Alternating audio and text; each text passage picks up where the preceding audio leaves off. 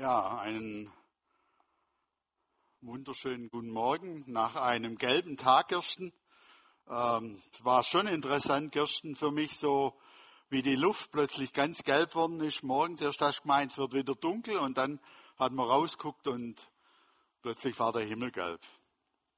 Was so eine Luftströmung ausrichten kann, wie plötzlich Sand aus der Sahara äh, bei uns hier landet. Und um, um das soll es ja die nächsten Wochen gehen, um die Zeit.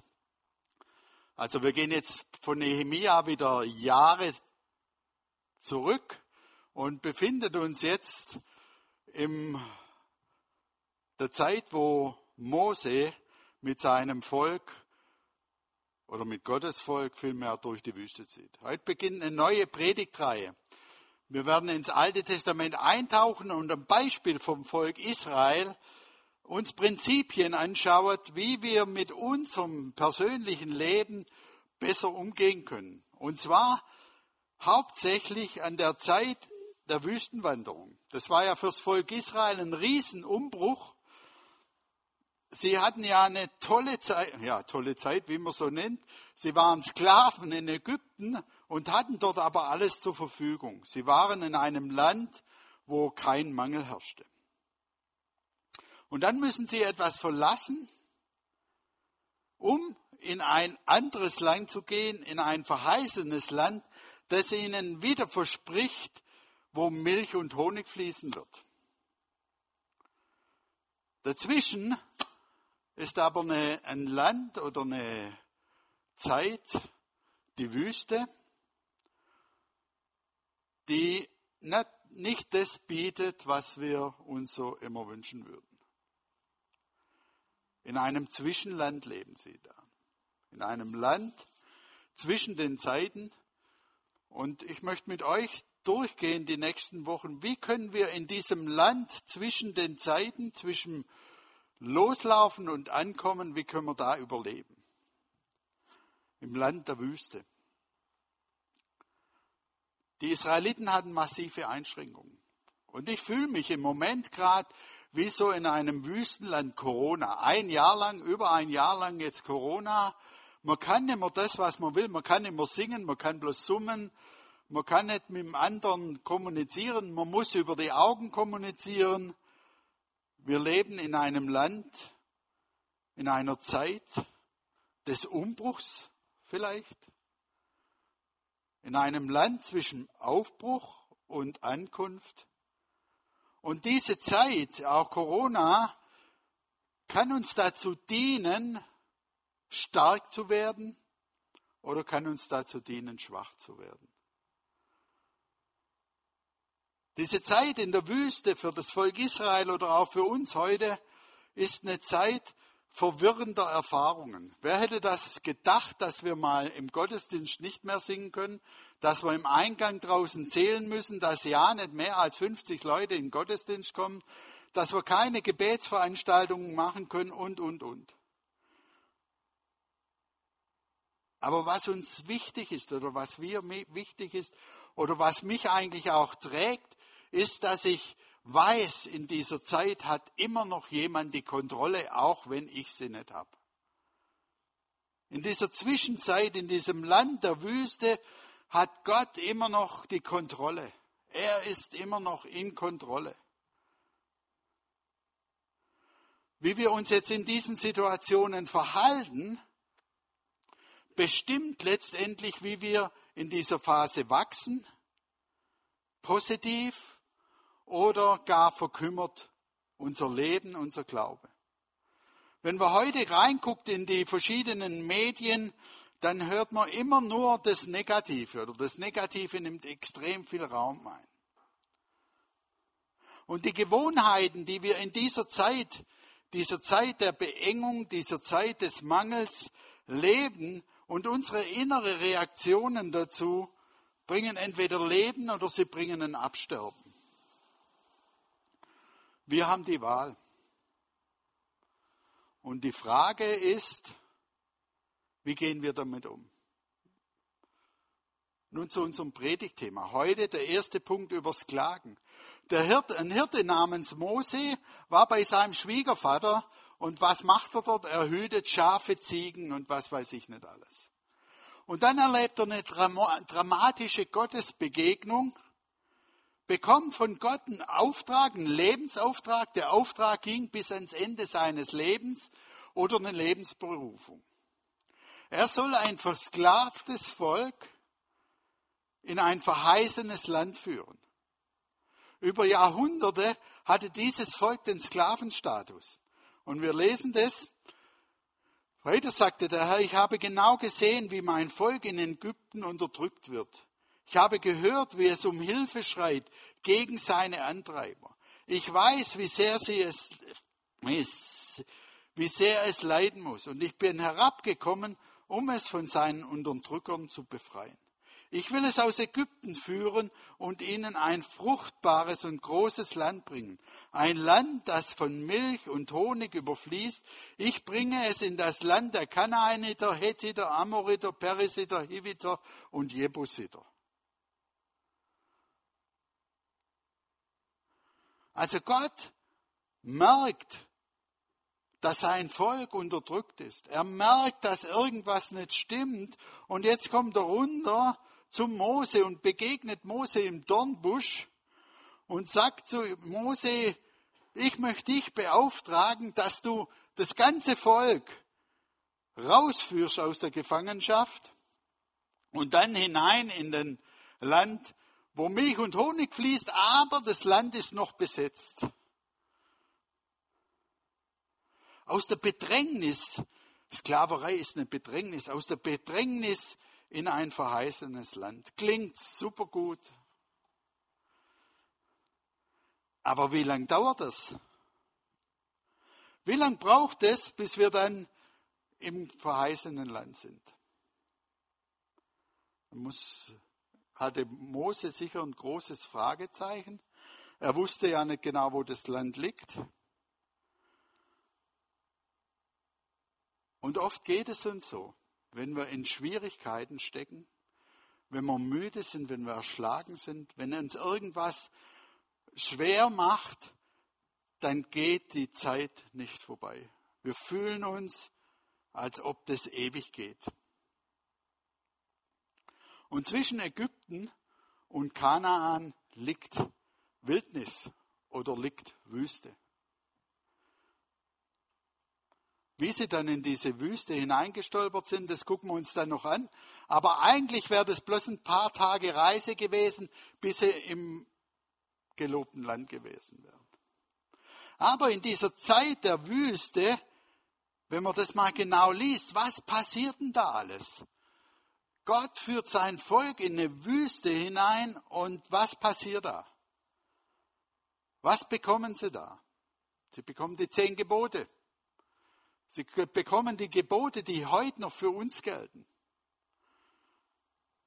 Die im Kern des Bündnisses mit Gott und seinem Volk oder heute würde man sagen mit Gott und uns ist. Und was geht noch weiter? Sie, sie machen sich ein tragbares Zelt, in denen immer die Anbetung Gottes da ist, die Stiftshütte. Aber die Wüste war nicht ihr Bestimmungsort. Sie war eine Übergangszeit. Das Land, aus dem sie kamen, war ein blühendes Land. Ägypten war damals blühend, hat aufgeblüht, ein reiches Land. Und auch Kanaan, das zukünftige Land, beschreibt Gott als Land, in dem Milch und Honig fließt. Aus einem blühenden Land in ein fruchtbares und schönes Land und dazwischen Wüste. Und dieses Land Wüste oder das, was dazwischen ist, können wir auch bezeichnen, das sind die unerwünschten Umbrüche in unserem Leben zum Beispiel. Ich weiß nicht, wie es euch geht, aber ich habe in meinem Leben immer wieder so unerwünschte Umbrüche gehabt, die mein Leben schwer gemacht haben. Ob es jetzt finanziell oder anders war. Aber dieses Land dazwischen spielte für die Israeliten und ich glaube auch, wenn man es überträgt auf heute, eine entscheidende Rolle. Die Israeliten wurden zu einem Volk geformt.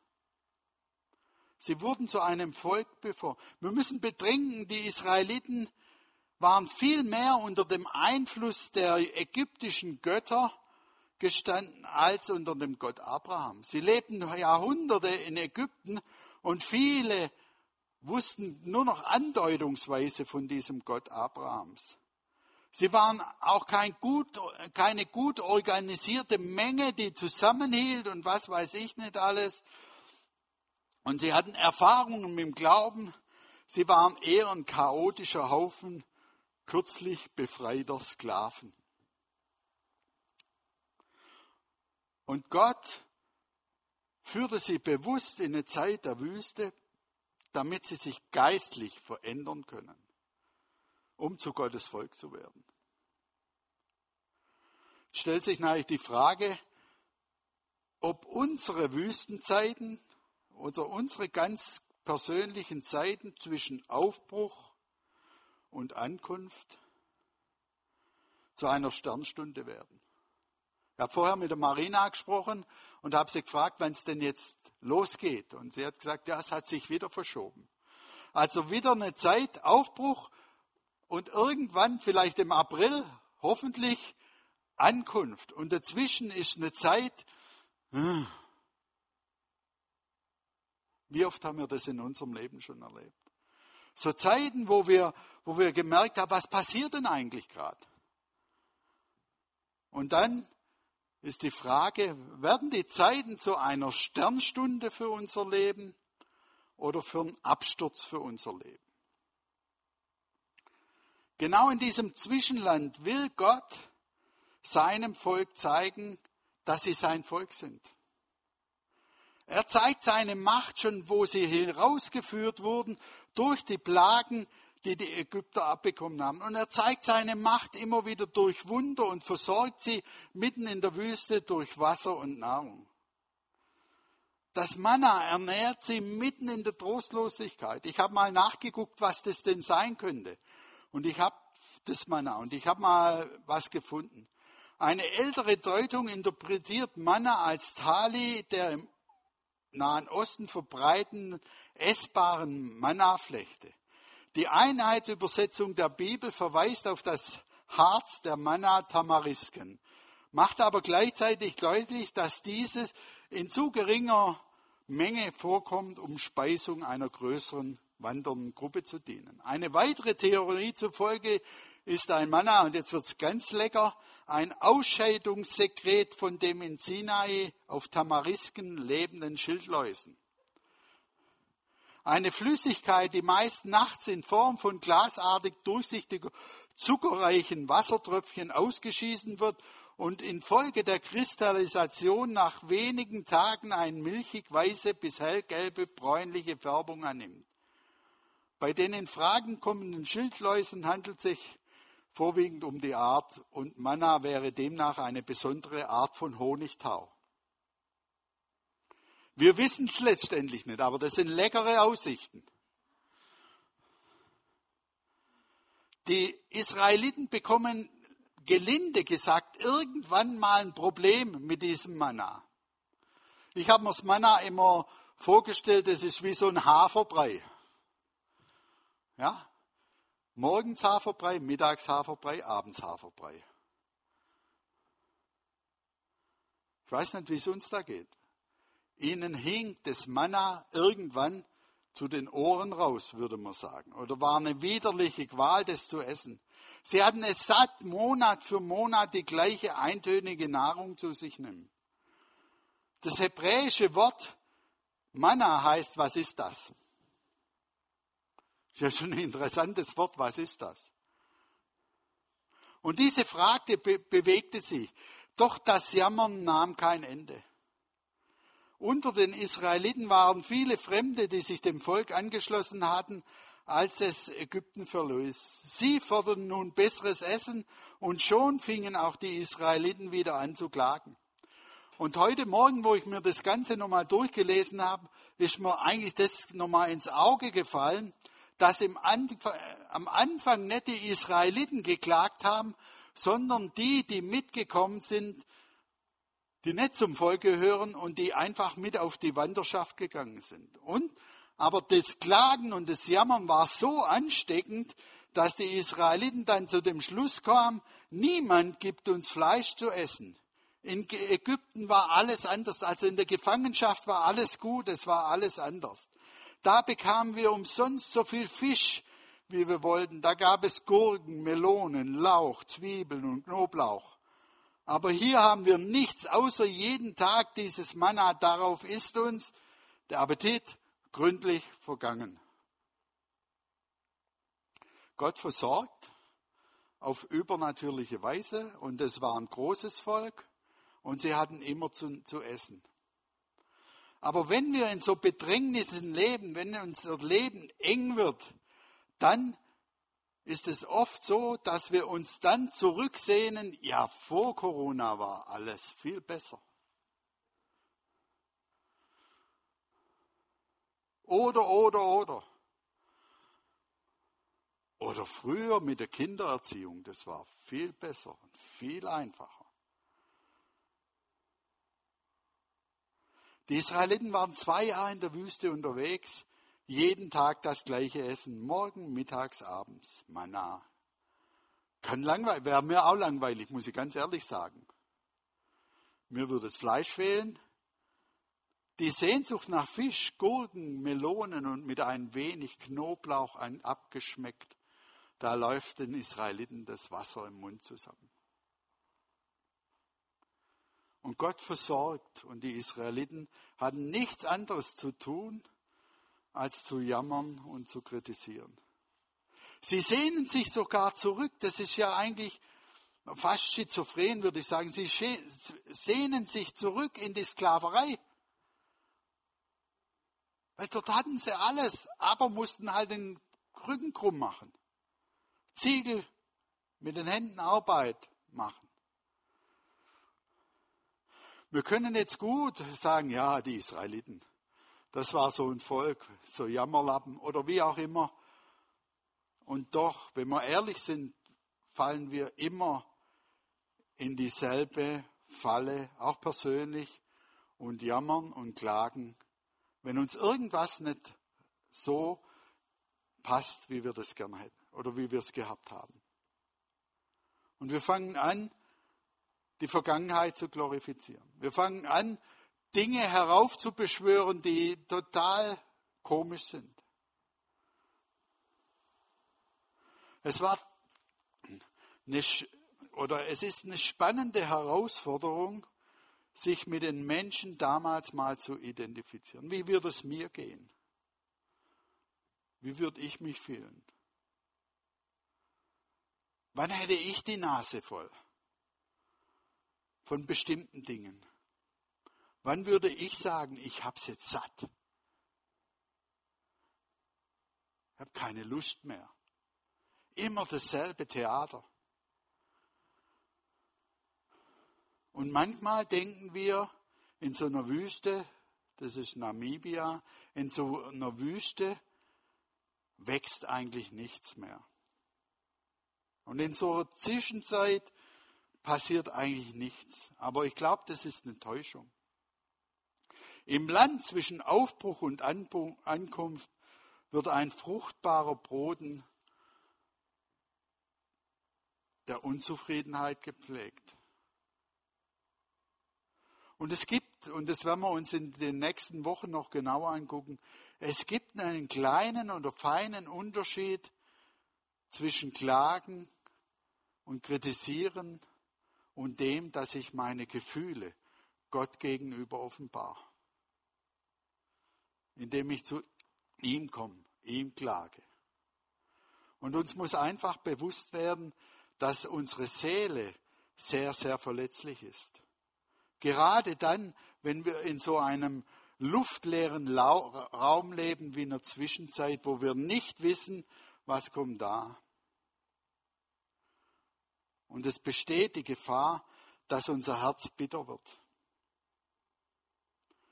Und die Israeliten, das werden wir ja dann, das wird uns nur öfters begegnen, waren ständig dabei zu jammern, zu murren, Mose anzuklagen.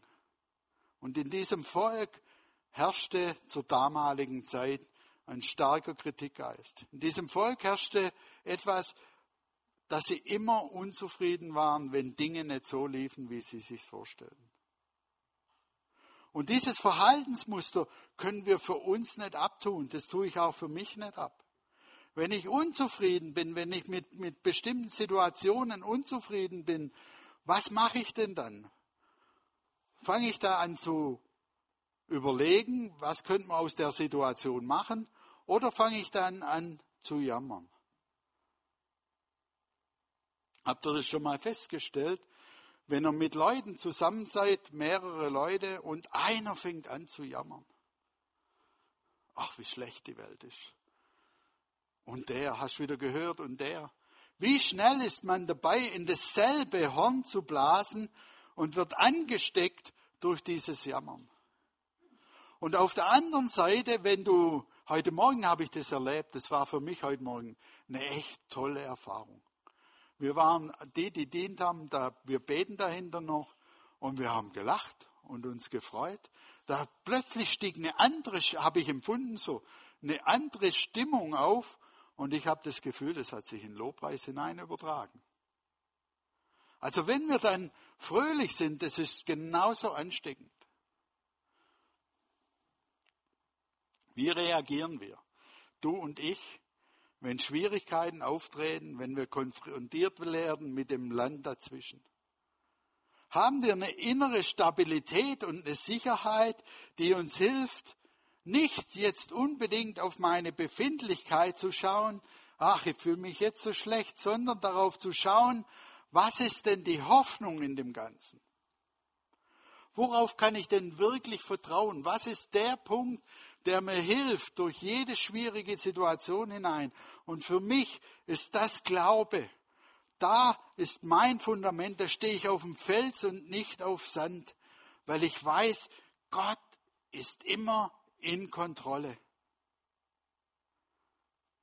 Dann kann ich anders umgehen mit allem, was auf mich zukommt. Dann kann ich mich freuen, trotzdem, dass ich vielleicht traurig bin oder vielleicht sogar sauer bin. Ein Weg heraus aus dem Klagen und dem Murren ist der Weg des Vertrauens. Die Israeliten kannten ihre Geschichte. Sie wussten, dass wenn sie vertrauen, dass es dann gut wird. Sie kannten die Geschichte und das Zeugnis von ihrem Vater, Stammvater Abraham, der auf Gott vertraut hat, der losgezogen ist, der wusste nicht, wo es hingeht der hatte Dinge erlebt, die waren nicht unbedingt das Schönste, was man erleben könnte. Und doch behielt er das Vertrauen. Sogar als er seinen Sohn opferte, vertraute er Gott, dass es richtig wird. Was ist das für eine Wüste? Wenn du oder ich unseren Sohn Gott opfern müssten oder unsere Töchter, ist ja mal egal. Was für eine Wüste ist es? Und er vertraut. Und diese Geschichte, die lebte ja in ihnen. Die nahmen sie mit über Schilfmeer und über den Jordan. Wir können, ich und du können nicht immer bestimmen, was in unserem Leben geschieht. Oft haben wir es nicht in der Hand. Wir freuen uns auf ein Baby und plötzlich wird der Bauch hart. Das braucht man nicht. Wir haben es nicht in der Hand. Aber dann zu Gott vertrauen und zu sagen, wow, ich bin immer noch unter dem Schutz Gottes. Und das ist nicht einfach, wenn, wenn Dinge mit uns passieren, die wir, die wir nicht in der Hand haben.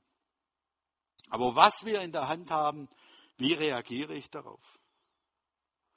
Jemand hat mir mal erzählt oder gesagt, ähm, da ging es um Dankbarkeit.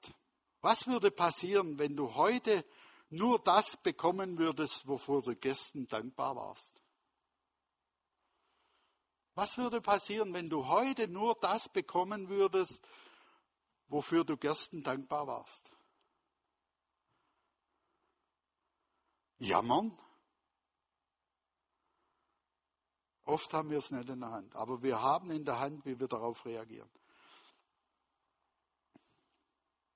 Wir können uns zurückziehen und in so eine Depression verfallen oder in so eine Haltung verfallen, ist doch alles nicht so schlimm. Oder wir werden zornig. Oder wir lassen die glühenden Kohlen unter der Oberfläche immer heißer werden, bis es dann platzt. Ein Schwellbrand entsteht und irgendwann explodiert das Ganze mit dem Knall. Und wir reagieren immer irgendwie. Auch die Israeliten haben so reagiert, wie es in ihnen drin war. Das war, hat sich angestaut. Das hat, da kam von außen Druck und dann Platz raus. Jakobus, der Verfasser des Jakobusbrief, ermutigt uns durch seinen Brief an die Christen der ersten Gemeinde. Ihr wisst doch, wenn euer Glaube erprobt wird und sich bewährt, bringt das Standhaftigkeit hervor. Und durch die Standhaftigkeit soll das Gute, das in eurem Leben begonnen hat, in unserem Leben hat etwas Gutes begonnen. Das ist die Wurzel unseres Lebens. Und dann soll dies zur Vollendung kommen, dann werdet ihr vollkommen und makellos sein und es wird euch an nichts mehr fehlen. Mit dem Vollkommenheitsbegriff haben wir ja ein Riesenproblem. Aber Gott sagt dir und, heute, dir und mir heute zu, wenn wir unser Leben leben und es nicht zerstört wird durch Dinge, die uns Mühe machen, sondern durch den, wenn unser Leben durch den Glauben erprobt ist, dann werden wir standhaft und wir werden vollkommen und makellos sein. Glauben wir es?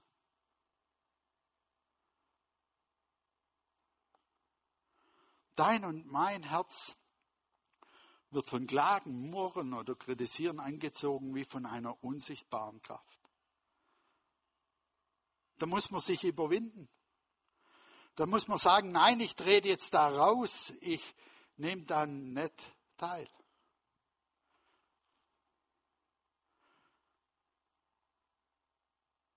Und plötzlich, ich spreche aus eigener Erfahrung, haben wir das Gefühl, halt, halt, halt, halt. Hin und wieder. Ich muss doch. Es ist uns vertraut, wie die Israeliten reagiert haben. Mit jeder Schwierigkeit kumuliert sich die ganze Geschichte aber im Volk Israel. Glaube und Vertrauen haben sich bei diesem Volk ein Stück weit zurückgezogen. Und wir merken es oft auch nicht, dass wir in so Phasen unseren, unseren Glauben oder unser Vertrauen verlieren.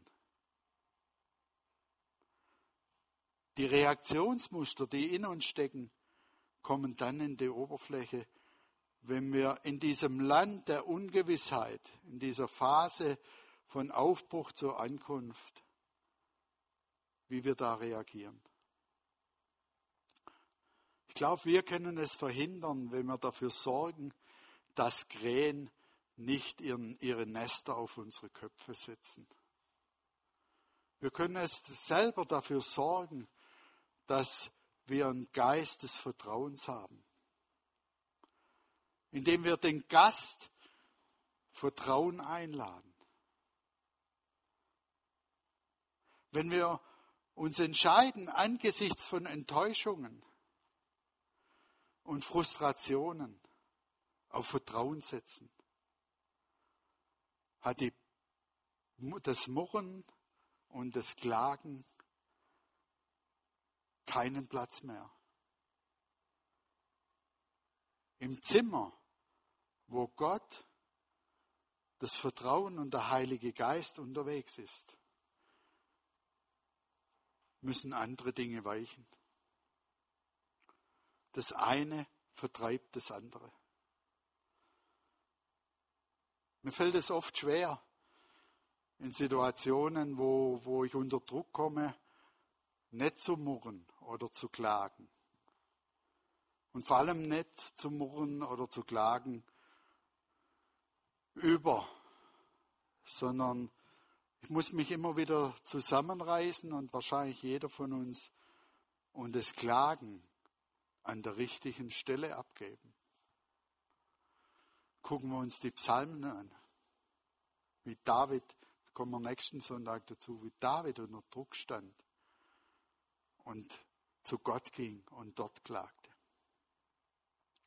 Vater, ich möchte dich bitten, dass du uns den Mut und die Kraft gibst in diesen Zeiten, wo der eine oder andere vielleicht in einer Situation ist, wo schwierig ist oder jetzt auch die ganze Corona-Situation. Wir sind so leicht dabei zu klagen und anzuklagen und der Bundesrat und was weiß ich, dass du uns dorthin gehen lässt, wo wir wirklich klagen können bei dir.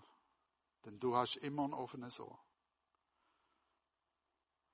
Und dort in unseren Gedanken Vertrauen einzupflanzen an die, die Verantwortung tragen, im Bundesrat, in den Arztpraxen, in de, bei den Forschern und auch in unserem eigenen Leben, dass wir Vertrauen auf andere Leute setzen.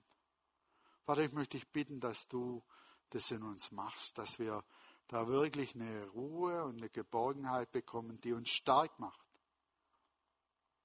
Danke, danke, dass du der Ansprechpartner meiner Seele bist. Amen.